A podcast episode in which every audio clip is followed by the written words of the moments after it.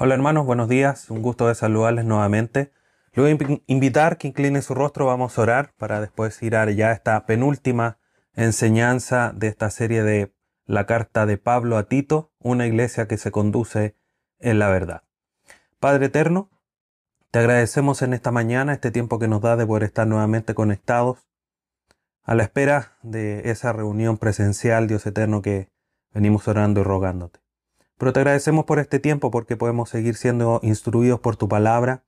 Tu palabra no puede ser detenida, sino que sigue avanzando y te agradecemos por esa realidad que hemos visto durante todo este tiempo. Y rogándote, Dios eterno, que en esta mañana tu palabra, como muchas otras ocasiones, nos siga transformando, que tu palabra siga siendo esa sustancia, todo ese elemento, todo lo que nosotros necesitamos para poder seguir creciendo, madurando, dando fruto glorificando tu nombre, Dios amado, a través de ser obedientes a tu voz, a tu voluntad que ha dejado establecido, Dios eterno, por medio de tu palabra. Guíanos en esta mañana, queremos hacerlo todo para tu gloria y que tu palabra sea de mucho beneficio para nosotros. Te agradecemos por todo esto y te lo rogamos también a través de tu Hijo Jesús. Amén. Bien hermanos, vamos a Tito capítulo 3, versículos del 8 al 11 es el pasaje que vamos a estar estudiando en esta mañana. Tito capítulo 3 versículos 8 al 11. Mientras usted lo busca, le cuento que este sermón, este estudio de esta mañana se, se titula Procurando buenas obras. Procurando buenas obras. Tito capítulo 3 versículo 8 al 11 dice lo siguiente. Palabra fiel es esta y en estas cosas quiero que insistas con firmeza, para que los que creen en Dios procuren ocuparse en buenas obras. Estas cosas son buenas y útiles a los hombres. Pero evitan las cuestiones necias y genealogías y contenciones y discusiones acerca de la ley, porque son vanas y sin provecho. Al hombre que cause divisiones después de una y otra amonestación, deséchalo, sabiendo que el tal se ha pervertido y peca y está condenado por su propio juicio. Para comenzar en esta mañana, queridos hermanos, quiero hacer mención de una historia que relata de un personaje que se llama Jorge Wagner, por allá por el 1527 en Alemania. Él fue puesto en prisión. Razón de, esta, eh, de esta prisión en la que tuvo que estar, su fe sus creencias religiosas. Y en ese momento se utilizaron todo tipo de medios para que él se retractara de su fe. Pero él nunca lo hizo. Y cuando estaba camino donde iba a ser ejecutado, se paró eh, en esta procesión que iba, se paró, se, se detuvo frente al palacio para escuchar, para que fuesen leídos todas las razones, todas las herejías al cual se le acusaban a este personaje. Y uno de los personajes que lo estaba acusando, uno de los jueces, le preguntó, Jorge, ¿no tiene miedo de morir? ¿No le producirá gozo volver con su esposa y sus niños? Una pregunta directa, a lo que él replicó, ¿a quién prefiero más bien ir? Retráctese y podrá volver a ello gritó imperativamente aquel juez. Cosa que no sucedió. La procesión siguió y, al llegar a la hoguera iba a morir quemado. Se encontró con su esposa y sus niños. Miren la escena tan desgarradora. Quienes le rogaron finalmente que se retractara su propia familia, sus cercanos, rogaran que echara pie atrás en su fe. Pero él les contestó, mi familia es tan preciosa para mí que todas las riquezas del duque no podrían comprarla. Pero de ella me separo por el profundo amor que tengo a Dios. El juez nuevamente le preguntó, ¿verdaderamente cree en Dios tan profundamente como ha dicho? Sería muy difícil ir a una muerte tan terrible si no tuviera esta fe, dijo él. En ese instante un sacerdote ofreció decir una misa a favor de él. A lo que Jorge le respondió, Orad por mí ahora, que Dios me dé paciencia, humildad y fe, porque después de la muerte no necesito oraciones. Esta historia de este martirio de Jorge Wagner puede ser una de tantos martirios que nos ha dejado descrita la historia. Y quiero, y mencioné esta historia en esta mañana, queridos hermanos, para meditar en la realidad de cuánto nosotros estamos dispuestos a morir. Quizás el escenario es muy distinto porque no, no estamos siendo llevados a una hoguera, a una cruz, a ser fusilados, a la silla eléctrica, etcétera, etcétera. A ninguna de esas circunstancias estamos siendo llevados. Pero la realidad es que hoy día nosotros mirando y recordando la justificación divina, nos debemos de preguntar, ¿cuánto estamos dispuestos a morir nosotros mismos de manera personal, de manera íntima, en pos del amor que le decimos tener a Dios? que no es otra cosa que respuesta a el amor que Él nos manifestó primeramente. Juan lo menciona en sus cartas. Nosotros le amamos a Él porque Él nos amó primero. Entonces en este amor que decimos tener, recordando el gran acto de amor que Él tuvo al justificarnos ahí en la cruz del Calvario, y decimos amarle, ¿cuánto estamos dispuestos a morir? Insisto, no estamos yendo a ser ejecutados, ni fusilados, ni a la hoguera, ninguna de esas cosas. Pero el mandato o el llamado al cristianismo es que nosotros debemos de morir. Así lo mencioné en algún instante hace algunas prédicas atrás. Dietrich Bonhoeffer, también un alemán, que estuvo enfrentando toda la oposición a los cristianos de parte de, del régimen alemán eh, liderado por Hitler. Y él dijo, el llamado al cristianismo es un llamado a morir. Él quizás tuvo que enfrentar la muerte física, literal. Hoy día nosotros no. Pero parece que aún así es tan difícil decir, sí, yo voy a morir. Voy a morir a mi deseo, voy a morir a mis pasiones, voy a morir a todo lo que yo soy para seguir a Cristo, para vivir la vida de Cristo. Dios, a través de su palabra, nos recordó tiempo atrás nuestros deberes nos recordó por qué esos deberes deben de hacernos, porque hay una justificación que también debemos de recordar.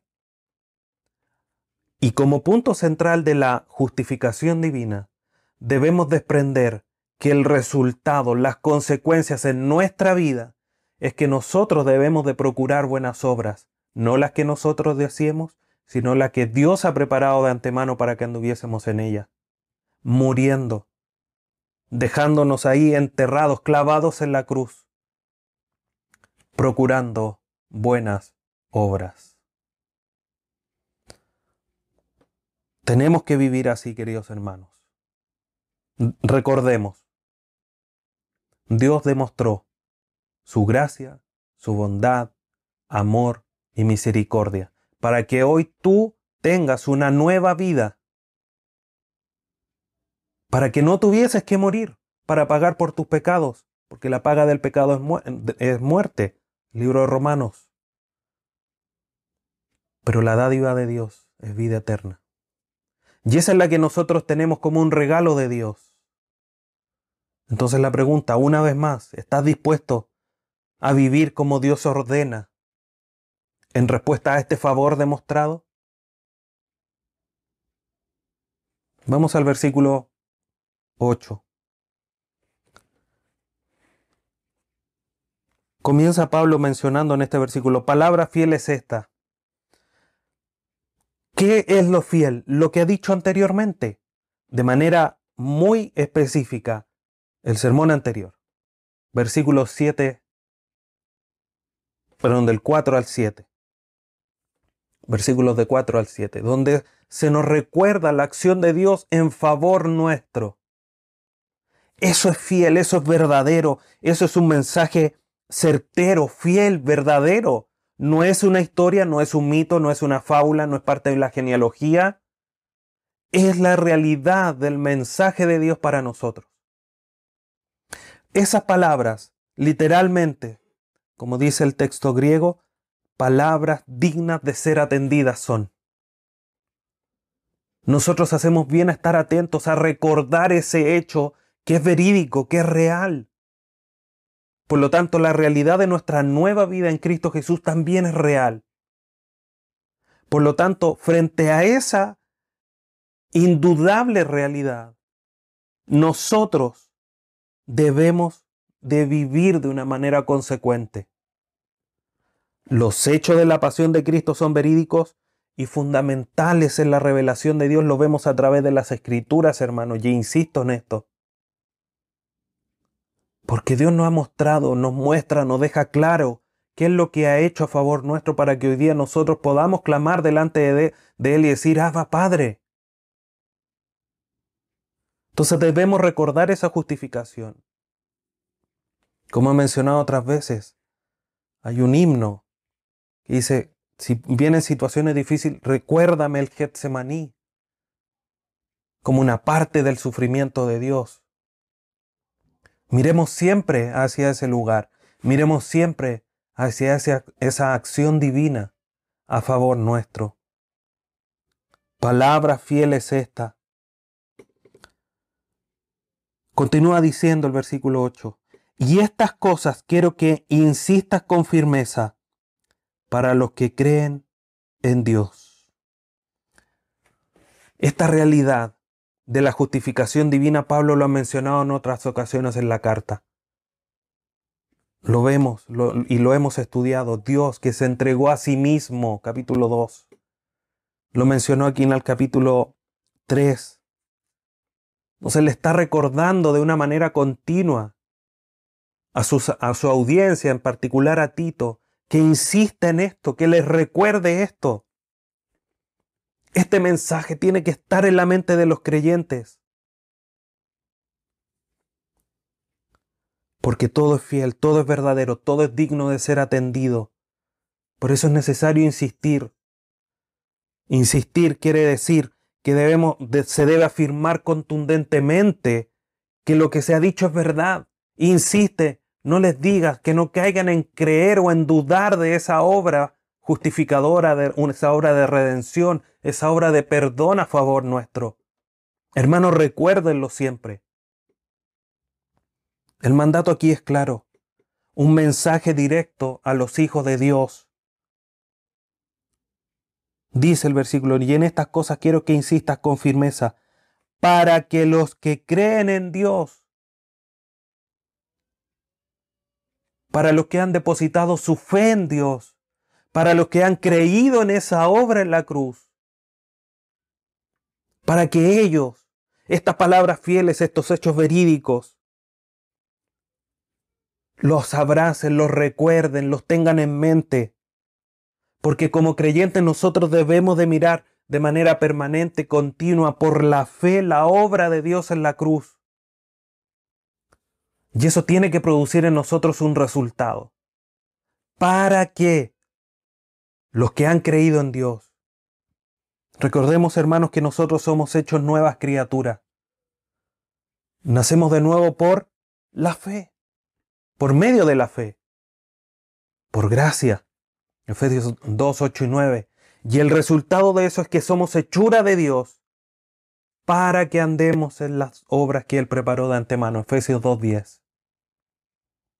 Para eso somos hechos. Entonces aquí, cuando Pablo le escribe a Tito, le dice, para que los que han creído en Dios, para que los que han creído en esta palabra, en este hecho verídico de la nueva vida, ¿qué tienen que hacer? Vamos al versículo 8, palabra fiel es esta.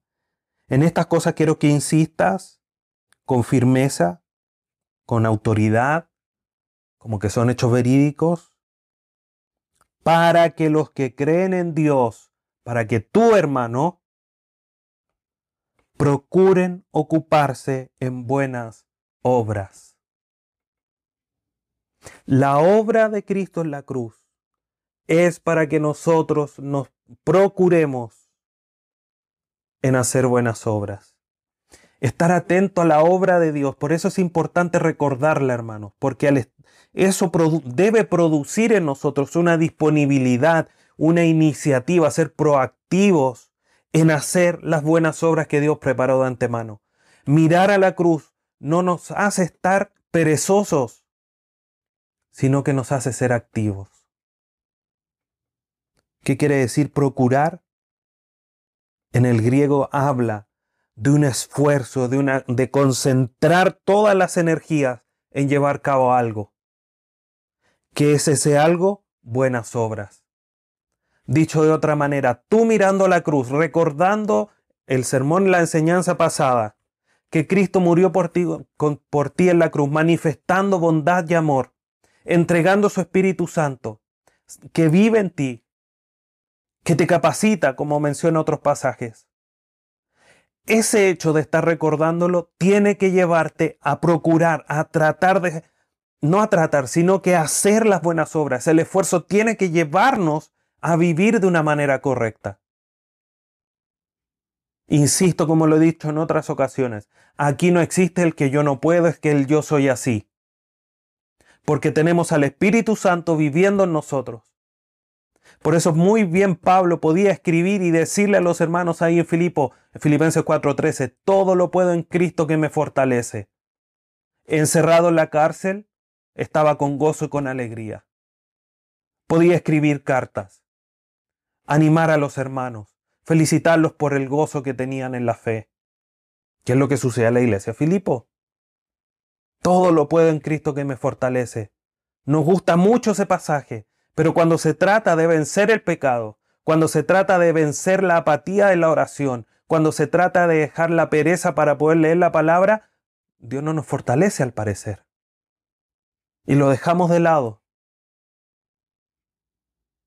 Por eso debemos recordar la cruz y que eso nos mueva, sea ese motor que nos empuje. Recuerdo cuando era pequeño, eh, íbamos al campo a visitar a mi familia. Había un, un bus verde para poder viajar desde la ciudad principal hacia el pueblo más pequeño. Y ese, ese bus en particular andaba muy rápido. Al menos esa sensación daba y nosotros de pequeños escuchamos esos mitos que se generan. Decían, no, es que este bus tiene un camión, un, perdón, un motor de tractor, por eso puede andar más rápido. Y nosotros de pequeños creíamos esa historia. Oh, mira, ahí viene el bus con, con motor de tractor, vamos a ir más rápido. Bueno, en esa historia que les comento, el recordar tiene que hacernos potenciar el motor de nuestra vida para que procuremos hacer las obras que Dios nos demanda. Todas aquellas que Él preparó para que anduviésemos. Recordemos que en Tito capítulo 2 versículo 14 nos dice, quien se dio a sí mismo por nosotros para redimirnos de toda iniquidad y purificar para Él un pueblo propio, celoso de buenas obras que procuremos las buenas obras, las busquemos hasta alcanzarlas. Recuerden, hermanos, que las buenas obras no son para alcanzar más favor de Dios, no son para alcanzar propiamente la salvación, eso está claro, porque la salvación es por gracia, por medio de la fe, pero sin lugar a duda, las obras son parte del testimonio de cambio de vida que tú has tenido en Cristo Jesús y que la obra del Espíritu Santo se está llevando a cabo en ti. Si no procuras buenas obras, el testimonio que estás dando es que no has nacido de nuevo y el Espíritu Santo no está en ti. Así de claro, así de contundente y por muy duro que parezca. Si esa es tu realidad, arrepiéntete y busca al Señor. Si estás resistiendo, ese empuje que hace el Espíritu Santo que nos acusa en nuestro ser interior. Arrepiéntete y déjate moldear por el Espíritu Santo. Si estás haciendo como la palabra dice, sigue esforzándote, sigue procurando las buenas obras. Continúa diciendo el versículo 8. Al final, estas cosas son buenas y útiles a los hombres. Las buenas obras, sin lugar a duda, tienen un efecto benéfico. Primera carta a Timoteo, versículo 4, versículo 8 dice, porque el ejercicio corporal para poco es provechoso, pero la piedad para todo aprovecha, pues tiene promesa en esta vida presente y de la venidera. Un complemento perfecto, el ejercicio para la piedad. Ahora, paréntesis, no quiere decir que no debamos de cuidar nuestro cuerpo con una sana alimentación, quizás haciendo ejercicio también. Pero mucho más provechoso es la piedad, ejercitarse en la piedad, en la vida de comunión con Dios, porque tiene promesas en esta vida y en la venidera. Son provechosas, son útiles para todos, no solamente para el que las hace, sino que también para el que las ve o las recibe. Porque las obras, como les mencionaba recién, estas buenas obras, dan un testimonio de la verdad, dan un testimonio de que la, la escritura es verídica y que hace un cambio de vida. La gente cuando nos ve debería decir, yo quiero ser como Él. Y no decir, uh, para eso me quedo como estoy que es la realidad lamentable de muchas iglesias que al ver sus condiciones, su forma de vida, reniegan del Evangelio. No, hermanos, nosotros deberíamos, por decirlo así, transformarnos en un imán que la gente quisiera estar a nuestro lado compartiendo esta fe. Y eso es no solamente la forma en que nosotros hablamos, sino que también nos comportamos. Procuremos buenas obras, porque son el testimonio de la verdad, pero también por el resultado propiamente tal de esas buenas obras. Hemos visto anteriormente, no sean pendencieros, por ejemplo. Qué agradable es conversar con alguien cuando uno va a comprar al negocio, en la fila del banco, cuando se sube al colectivo, el guardia que está en la entrada del banco, en el supermercado, de una manera amable, afable. Qué grato es Imagínense nosotros como hijos de Dios siendo amables. Ese favor, esa, esa, por decirlo así, esa buena vibra que podemos transmitir con un, con un espíritu amable, afable, reconforta a la otra persona. Hace un tiempo atrás conversaba con una persona solo por el hecho de disponer a escuchar a esa persona, esa persona cambió su carácter. Esa persona se sintió mucho más animada, solo por el hecho de prestarle atención 10, 15, 20 minutos. Un bien, buenas obras, que son un buen resultado para esa persona. Y después esa persona piensa, este es cristiano, miren cómo me escuchó. Eso es, buenas, útiles, porque estamos poniendo a través del ejemplo de la, de la vivencia personal, de las experiencias, el Evangelio la realidad de que Cristo murió en la cruz y transformó nuestras vidas. Por eso ya no ando peleando por la vida. Ya no soy refunfuñón. Ya no ando amargado por la vida, sino que soy alegre. Porque tengo un tesoro gigante, que es en Cristo Jesús. Y eso resulta de beneficio para los demás. Entonces, hermanos, cuando nosotros andamos en estas buenas obras, son el resultado. Es el resultado de esa propia, del, el resultado propiamente tal de la justificación. Pero también es el resultado de la obra permanente de santificación en nosotros. Porque hoy día quizás no soy tan amable como lo voy a hacer en dos años más. Pero hoy día tengo que ser amable para poder seguir con el mismo ejemplo. Entonces, hermanos, procuremos buenas obras, mirando siempre a Cristo en la cruz. Versículo 9. Pero evita, comienza este versículo. Aquí hay un llamado hacia, de Pablo a Tito. Y de cierta manera también a nosotros, por supuesto. Entonces, a pesar de que hay que hacer buenas obras y, y están preparadas para nosotros, para que nosotros las vivamos y las realicemos, hay una realidad que aún está ahí detrás al lado, que son los falsos maestros, las falsas enseñanzas. Entonces tú, Tito, evita, querido hermano, tú evita. ¿Qué debo evitar? ¿O qué, se, qué, qué debo entender por evitar? Es una palabra clara cuando hay un, no sé, un, un hoyo en la calle o hay una tapa de alcantarillado que está rota, yo la evito, la paso por el costado. ¿Qué es eso lo que finalmente quiere decir la palabra? evita, esquiva, rodea. Y ese debe ser nuestro esfuerzo.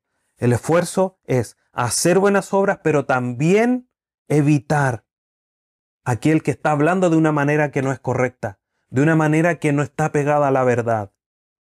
Entonces debemos ser intencionales en hacer las buenas obras, en procurarlas, en esforzarnos en ellas, pero también en tapar los oídos, evitar las cosas que no sean conforme a la palabra de Dios, porque continúa diciendo esto, evita, que es un mandato, dicho sea de paso, es un imperativo, no hay aquí opciones, esto es lo que se debe hacer, evitar, rodear, ¿qué cosa? Las cuestiones necias. ¿Qué quiere decir esto? Todos aquellos temas insípidos, literalmente quiere decir eso en el griego, que son cosas sin sabor y sin sustancia. ¿A qué nos lleva eso? A todas aquellas enseñanzas que no tienen el sustento bíblico. No porque sean malas, no porque no sean quizás de provecho de cultura general, sino que porque lo que nos transforma es la verdad de la palabra de Dios. Eso es lo que nos edifica. Es interesante, queridos hermanos, que en esta parte la historia nos relata, nos cuenta que, que, la isla no tenía propiamente tal enseñanzas contrarias a las escrituras. El punto es que se empezaba a ocupar más tiempo, si no sé, había 30 minutos de exposición bíblica, 20 minutos era hablando cosas de menor importancia que eran infladas y que le quitaban lugar a la verdad de la palabra. Entonces tenemos que hablar lo que la palabra de Dios dice y poner en realce lo que la palabra de Dios dice, no otras cosas. Entonces todas estas cosas necias, estas cuestiones necias, no tenían poder para edificar y por eso se habla de insípido, sin sabor. Porque no edificaban ni tampoco ayudaban a los creyentes a producir fruto. Pero aún más interesante que Pablo continúa diciéndoles, no evita, rodea, esquiva todas las cuestiones necias, pero además, y genealogías y contenciones y discusiones acerca de la ley. Además, no solamente estos espacios donde se llenaba y que no se hablaba de las escrituras, la misma historia nos relata que los rabinos en aquella época tomaban nombres dentro de la genealogía. Y esos nombres de los cuales no se tenía mucha información, los rabinos inventaban un relato, una historia ficticia y hacían enseñanzas con respecto a esa historia que ellos mismos inventaban. Las intenciones quizás no eran malas, las enseñanzas quizás tampoco, pueden incluso haber sido tenidas por buenas, pero carecían de una veracidad histórica. Por lo tanto, se transformaban en fábulas, en mitos, en especulaciones. Y que cualquiera podía tener podía ponerla en entredicho, en duda. Y eso llevaba, es, estar mirando las genealogías, llevaba a las contenciones y a las discusiones. Es que eso no es verdad, eso no es así, la otra vez dijiste otra cosa, y se empezaba una discusión acerca de la ley, interminable y que no edificaba, que tampoco llevaba a que los creyentes dieran fruto, como recién mencionaba. Entonces aquí se produce como una cadena, un círculo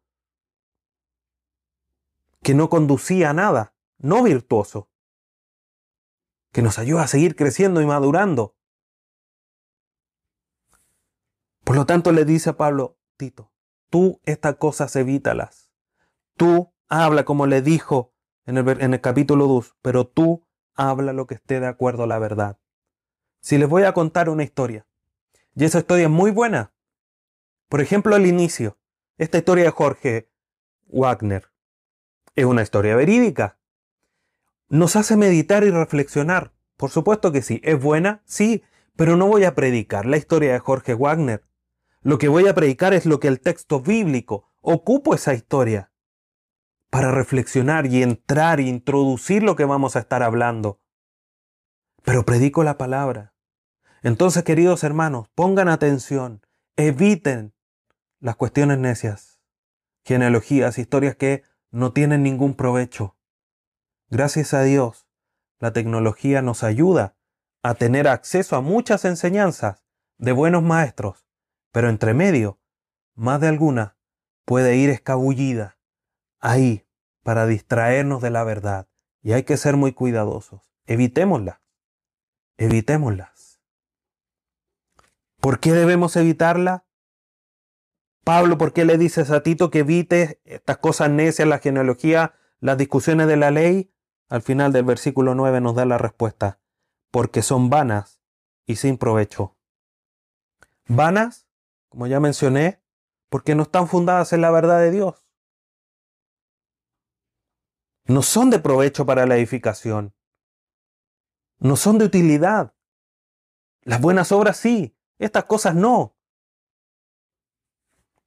Y no es que esté menospreciando la enseñanza, sino que este tipo de enseñanza, cuando no se habla de la verdad, porque como hemos visto anteriormente, la enseñanza tiene que ir aparejada es lo primero que ocurre para que después hayan buenas obras, como lo vimos en el capítulo 2. Entonces, estas dos razones, que son vanas y sin provecho, son las dos fuertes razones para que evitemos todo lo dicho anteriormente, cuestiones necias, genealogías, etc. Y esta demanda, Pablo se la hace tanto a Timoteo como a Tito, todas las cartas pastorales. Por ejemplo, solo por citar un pasaje, Primera carta de Timoteo capítulo 6, versículos 3 y 5. Si alguno enseña otra cosa y no se conforma a las sanas palabras de nuestro Señor Jesucristo y a la doctrina que es conforme a la piedad, está envenecido, nada sabe de ira, de cuestiones y contiendas de la palabra, etcétera, etcétera.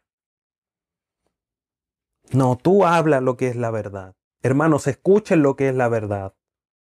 Ustedes cuando evangelicen, evangelicen con respecto a la palabra. La palabra es lo que lleva a la gente a la fe, no la historia mía. Que puede ser un apoyo, sí.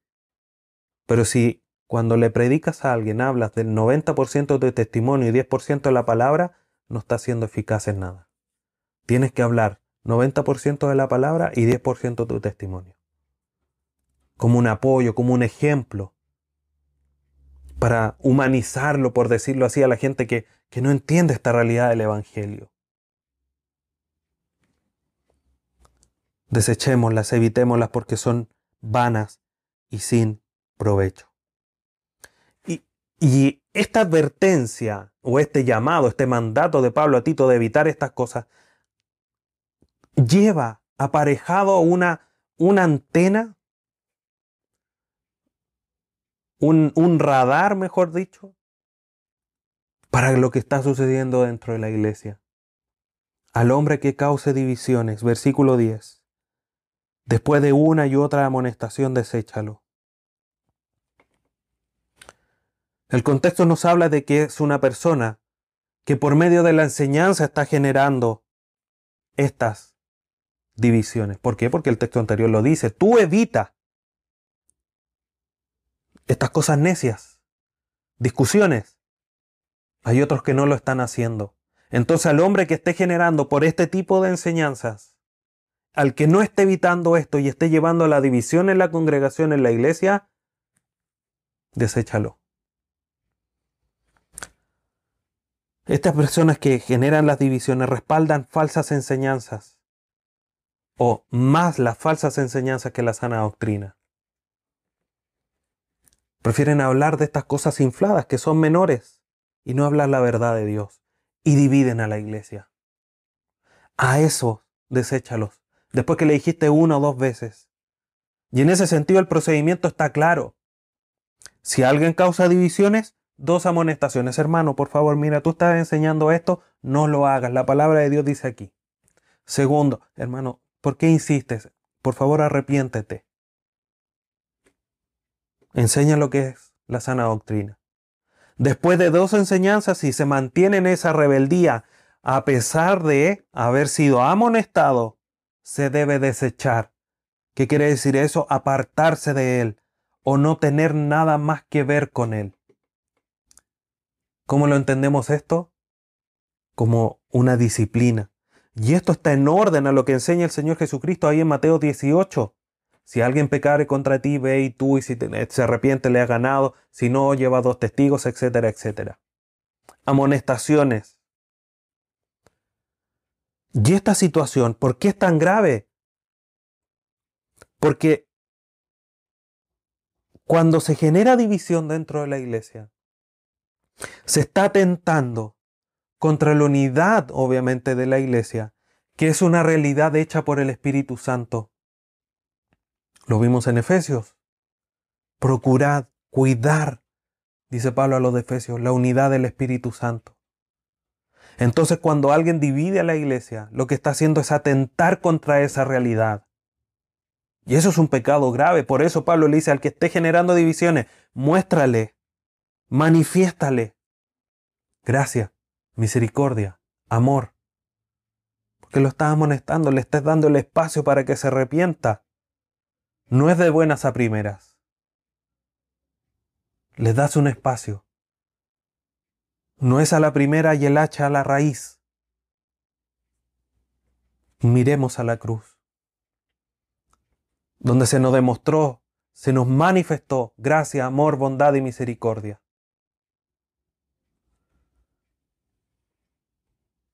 Entonces, hermanos, ya yendo al último versículo, sabiendo que el tal se ha pervertido y peca y está condenado por su propio juicio. Entonces, el hecho de desecharlo, de ya no tenerlo en consideración, no es falta de misericordia, sino que ya ha sido amonestado dos veces, ha sido llamado al arrepentimiento dos veces, pero su insistencia de generar división, de mantenerse rebelde, de no querer enmendar el rumbo de la enseñanza o de sus creencias,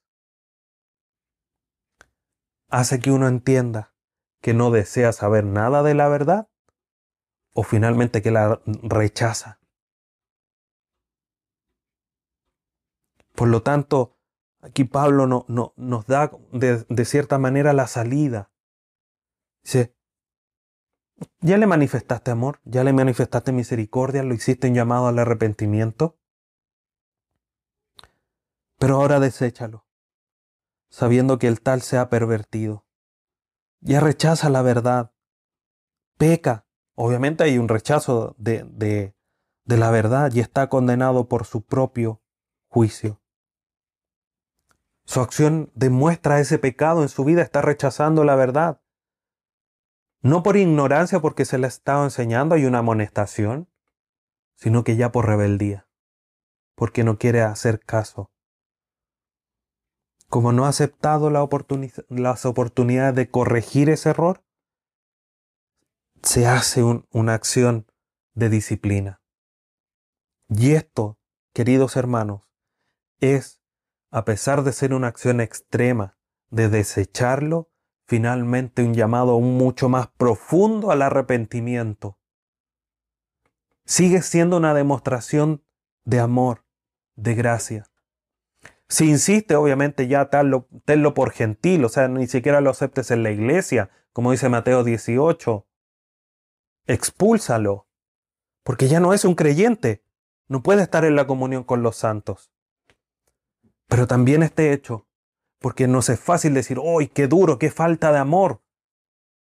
Sí, pero si hay 10, 12, 20, 30, 100 ovejas, se está cuidando la realidad de esas ovejas, las que sean, por la rebeldía de esta otra oveja, que quizás no lo es, por eso se mantiene rebelde. Entonces hay una una protección hacia la congregación, sin dejar de manifestar amor y gracia a esa persona, por muy extrema y dura que sea la acción al desecharlo. Tenemos que tener eso en cuenta. Entonces debemos evitar esas cosas, queridos hermanos. Siempre ser instruidos por la verdad, dejando todas las cosas necias, las discusiones vanas. Busquemos siempre esa enseñanza que nos haga edificar en nuestra vida, que nos lleve a producir fruto. Entonces, queridos hermanos, para ir concluyendo, este mensaje es contundente. La obra de Dios para salvarnos, con todo lo que ella conlleva, la amplia espectro de todo lo que significa la obra de Dios, nos debe llevar, hermanos, insisto una vez más, a una manera de vivir digna de esa obra de Dios en la cruz, entregando a su Hijo, manifestando gracia, amor, bondad y misericordia. ¿Entiendes por qué el llamado a que debes de procurar buenas obras? Mira la cruz. Ay, ¿por qué tengo que matar mis deseos? Porque Cristo murió por ti en la cruz. ¿Y por qué tengo que dejar de pecar? Porque Cristo entregó hasta la última gota de sangre en la cruz. Porque se entregó a sí mismo. Dijo, yo voy a rescatarlo. Y hoy día solamente tú tienes que dejar un deseo, quizás un anhelo. Tienes que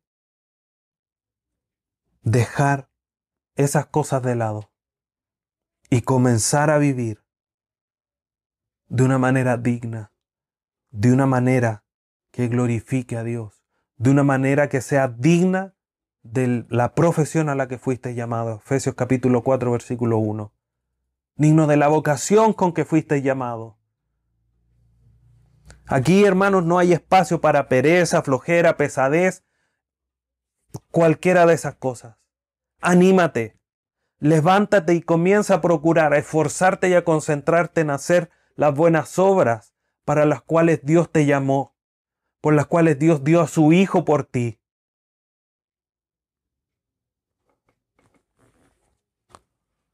Las palabras, el mensaje de la pasión de Cristo deben ser defendidas con amor y firmeza pero también deben ser vividas con decisión y celo. Defendemos la fe, no solamente hablando, sino que también viviendo. Entonces procuremos, queridos hermanos, vivir con diligencia. Ahora ya no hay espacio para dudarlo, no hay espacio para decir, ya, miren, primero de enero me voy a poner las pilas. No, hermanos, el llamado es hoy. Hoy debes empezar, si no lo estabas haciendo, a procurar las buenas obras. ¿Por qué, pastor? Porque Cristo murió por ti en la cruz. Con todo lo que eso significa. Porque te justifica, te redime, te libera, te hace heredero, te hace cercano a Dios. Por nombrar algunas cosas. Mira la cruz, querido hermano. Glorifica a Dios con tu vida a través de las buenas obras que Dios preparó de antemano para que anduvieses en ella.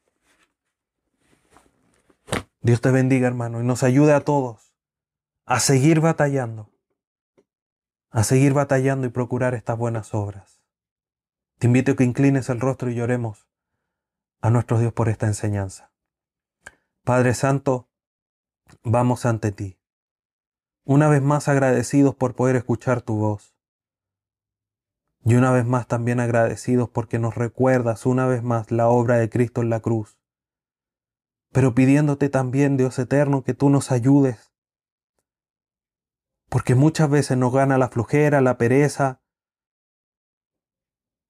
quizás el tener un, un, pecado regalón, por no querer dejarlo, porque nos sentimos cómodos. Dios bendito sigue trabajando en nosotros para que podamos odiar el pecado como tú lo odias, para rechazar todo aquello que no está apegado a tu verdad, para poder cada día conducirnos conforme a tu palabra, tu verdad, en nuestra vida personal, en nuestra vida íntima, en nuestra vida laboral, en nuestra vida de matrimonio, de familia, en nuestra vida de iglesia. Y así podamos dar un testimonio firme, fiel, verdadero, del cambio que provoca tu palabra. Dios bendito, ayúdanos, porque somos débiles, porque muchas veces nos comportamos como insensatos al no oír tu voz. Que tu palabra resuene en nuestras mentes y que el ejemplo de Cristo en la cruz, o la obra, mejor dicho, de Cristo en la cruz, esté siempre en nuestra mente, recordándonos cómo es que debemos de vivir a la luz de la obra de redención de nuestro Salvador Jesús. Te damos gracias, Dios amado, en esta mañana. Ayúdanos, Señor, a vivir procurando buenas obras. Te lo rogamos a través de tu Hijo Jesús nuestro Salvador. Amén.